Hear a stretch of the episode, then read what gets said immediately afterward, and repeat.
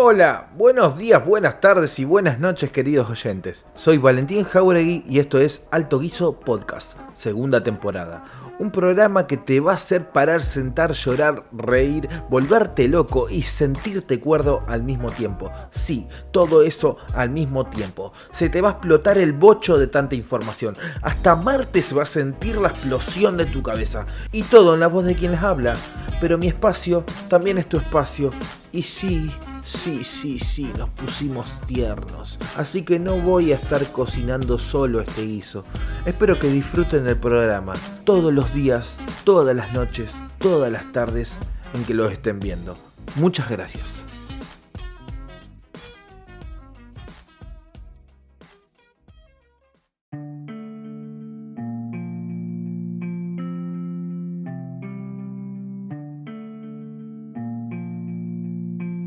Alto Hizo Podcast, cuarto capítulo. ¿Qué onda, con, las fake news? ¿Qué onda, con las fake news? ¿Qué onda? ¿Qué onda? ¿Qué onda? ¿Qué onda con las fake news? ¿Qué onda?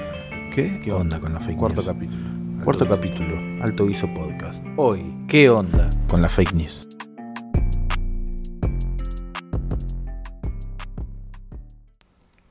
Noticias de último momento. Se agudiza el conflicto por la escasez de seguridad en el barrio de Villa Belgrano de la ciudad de Junín. Esta mañana decenas de vecinos de la zona comenzaron un corte en la calle Borges en inmediaciones de la Plaza Sarmiento. Según los testigos, el conflicto habría comenzado a la medianoche cuando un grupo de 15 personas de entre 3 y 7 años, armados con mamaderas, navajas y rebenques, habrían asaltado la heladería de la zona, llevándose toda la mercadería. Posterior a este hecho, cerca de las 2 de la mañana, un grupo de ancianos se fugó del asilo de la ciudad y fueron al lugar en búsqueda de elevar el azúcar en su sangre a base de cucuruchos. Al encontrarse con las heladeras vacías, los 12 abuelos de entre 81 y 93 años habrían destrozado la vidriera del negocio. Además, se habrían robado dos patrulleros de la comisaría cercana para localizar a los infantes generadores del primer atentado, con el fin de lincharlos, lo que desembocó en fuertes forcejeos entre ambas bandas con niños, ancianos y policías heridos que fueron llevados de urgencia al hospital, además de destrozos en la vía pública, ya que uno de los menores habría prendido fuego al restaurante del club ubicado enfrente de la plaza. Y es por eso mismo que los vecinos del barrio de Villa Belgrano hoy están reclamando más seguridad en esta zona de la ciudad. Las fake news son, como bien nos guía su traducción, noticias falsas. Son aquellas que bajo la apariencia de una construcción periodística son difundidas masivamente a través de las redes sociales, los portales de noticias y los medios de comunicación tradicionales, propalando hechos inexistentes sustentados en fuentes ficticias, o bien hechos reales pero descontextualizados y resignificados. Mark Amorós, autor de Fake News, La verdad de las noticias falsas, sostiene que puede ser directamente económico el motivo, o también puede tener un objetivo ideológico, ya que influyendo en el pensamiento de la sociedad se puede hacerla derivar a una línea ideológica. Así que podemos decir que se diseñan y emiten con la intención deliberada de engañar, inducir al error, manipular decisiones personales, desprestigiar o enaltecer a una institución, entidad o persona, y obtener ganancias económicas o rédito político. Si bien es cierto que las noticias falsas existieron toda la vida, estamos en presencia de un fenómeno propio de estos tiempos, puesto que a partir del surgimiento de las redes sociales se produjo un giro sustancial respecto a la forma en que el público accede, consume y difunde las noticias. El anterior paradigma, en el que los medios de comunicación poseían la hegemonía absoluta de la información, ha cambiado rotundamente. En la actualidad, muchos usuarios de plataformas como Twitter, Instagram, Facebook, etc., utilizan estos soportes como medios de información como consecuencia de la complejidad de las sociedades hiperconectadas de hoy, emerge una sobreabundancia informativa en la que conviven las noticias elaboradas por periodistas con las producidas por cualquier usuario de plataformas digitales. La viralización de este tipo de noticias generadas desde las redes sociales, unida a la mala praxis, sí, vamos a llamarle así como una forma chiquita de algunos medios de comunicación al publicar informaciones que no son correctas, pero por algún fin específico ahí están, ponen en duda la credibilidad de los medios. La circulación de noticias falsas pasó a convertirse en una constante dentro del periodismo y en un verdadero problema a la hora de discernir la verosimilitud de una información. Bueno, es hora de volver a nuestro móvil, que está visibilizando el esfuerzo de los vecinos del barrio de la zona de Villa Belgrano, que están reclamando un aumento de seguridad. Vamos a escuchar las palabras de Amilcar, que es un vecino que lleva más de 20 años en el barrio. Hola Amilcar, ¿nos quiere contar lo que está sucediendo? No se puede vivir así, Valentín. Acá se tiene que poner más protección para los vecinos de nuestro barrio. Estas cosas tienen que dejar de repetirse. Es la tercera vez en el mes que sucede esto. Y yo no puedo más. Cada vez que esto sucede tengo ganas de matarme, Valentín. En serio, puede parecer exagerado, pero me mata ver a estos niños y ancianos matándose por un cuarto de helado a una cuadra de mi casa. ¿Qué imagen estamos dejando a la gente del resto de la ciudad acerca del barrio de Villa Belgrano, eh? Entonces lo que pido es que la justicia se haga cargo de una buena vez y obliga a la heladería, a esa cruel heladería, a mudarse a otro barrio. No sé, estas cosas en el centro de la ciudad no pasan. Y si no, a algún barrio de las afueras, a donde la gente mucho no le importe lo que suceda. Te diría alguno específicamente, pero la verdad es que no los conozco. Pero es, es injusto que eso suceda acá y no en otro lado. Muy injusto. Muchas gracias, Amilcar. Escuchábamos las palabras desgarradoras de un vecino que pide lo que es justo de obtener. A ver si las autoridades alguna vez por todas hacen algo. A partir de la emergencia de plataformas sociales, se ha vuelto mucho más sencilla la divulgación de noticias engañosas. En principio, el intercambio de mensajes en red permite que los usuarios sean además de consumidores, también productores de discursos que circulan y que muchas veces son falsos. Pero también hay algo a tener en cuenta que el flujo informativo en las redes sociales se actualiza constantemente, no solo por relevancia para el usuario, sino también de acuerdo al alcance de interacciones que tiene el posteo, validando una noticia solo por su nivel de difusión. Recordemos, por ejemplo, cuántas veces nos llegó la noticia de que murió Chespirito, antes de que suceda realmente. O Luis Miguel. Y así como nos llegó a, nosotros, le llegó a toda la gente que se encargó de seguirla transmitiendo. Y le llegó a esa gente que ellos transmitieron. A vos también te puede haber llegado de parte de tu tía, por ejemplo, la misma que te comparte las cadenas de oraciones. Y no sos el único o única. O sea, tu tía se lo mandó a más gente.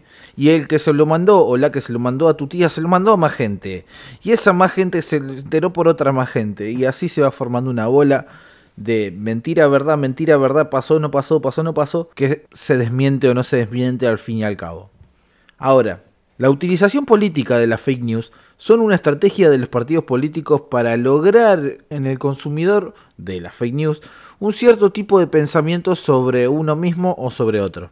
Y si nos ponemos a pensar, tiene cierta lógica que esto suceda, porque ¿quiénes dicen qué poner y qué no poner en los medios masivos de comunicación? Imagínense que si viendo un programa podemos ver para qué lado tira, y viendo otro vemos que tira lo opuesto a este que estamos viendo primero, es porque hay detrás un pensamiento político del cual algunos representantes del gobierno se aprovechan para publicitarse o generar estigmas a base de falacias. Por ejemplo, Hace un tiempo TN sacó al aire un video con imágenes de un hecho sucedido en Chile el año anterior, diciendo que eso estaba sucediendo en Quilmes en ese momento. ¿Para qué? Para generar desequilibrio en la gente que lo ve. Imagínate que si en un barrio cercano, o no, pero en un barrio, estás viendo que los vecinos se están quejando, supuestamente se están movilizando, quemando cosas, cortando las calles, van a tener una repercusión negativa en quien lo vea, en quien reciba esa noticia. Y obviamente con quién se la van a agarrar. Y con el gobierno actual. Porque la crítica supuestamente, digo supuestamente porque esto era un, caso de Chile, nada que ver. O sea, no imagino lo que habrá pasado, pero la crítica supuestamente era para el gobierno. Entonces aquella, esa gente que consume esta noticia se pone en la misma camiseta de las personas que supuestamente estaban peleando por esa crítica cuando en realidad no pasó, en realidad no sucedió. La magnitud de esta situación generó que la gente se queje por por las redes al momento de darse cuenta que era una imagen de Chile. Y TN el otro día pide perdón, alegando que fue un supuesto error ajeno. Ahora, ¿quién te brinda la certeza de que toda la gente que se vio movilizada por el supuesto hecho, hecho le llegue esa info? Así de simple. Además de que las fake news circulan mucho más que una noticia real. Antes de terminar el programa vamos a pasar al móvil que está ubicado en el barrio de Villa Belgrano para saber la situación. Acá está concluyendo el corte. Los vecinos lentamente vuelven a sus casas, pero tristes, con sabor amargo, porque el intendente de nuestra localidad nunca se hizo presente. Sin embargo, la que sí se hizo cargo de la situación fue la policía, que vino y amenazó con reprimir si se quedaban mucho más tiempo insistiendo. Injusto, totalmente apenados por esta situación.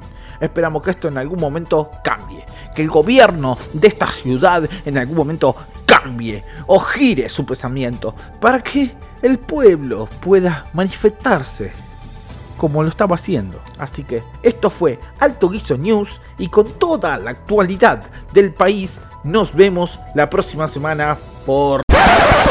Volviendo a la realidad, si es que esto no es la Matrix, es para pensar qué es lo que estamos consumiendo y su veracidad, ya que podemos ser cómplices de una mentira.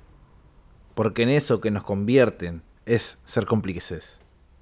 Hoy en día, antes de compartir las noticias que veamos, estaría bueno que respaldemos esa información buscando más profundidad acerca de los hechos, en otras voces, en otras redes, en otros diarios, en libros, etcétera, no sé, en donde se pueda, pero no quedarnos con una sola voz es algo de lo que tenemos que hacernos cargo, lamentablemente. Porque es como decíamos, como dije anteriormente, hay tantas supuestas verdades que cuál es la verdad real.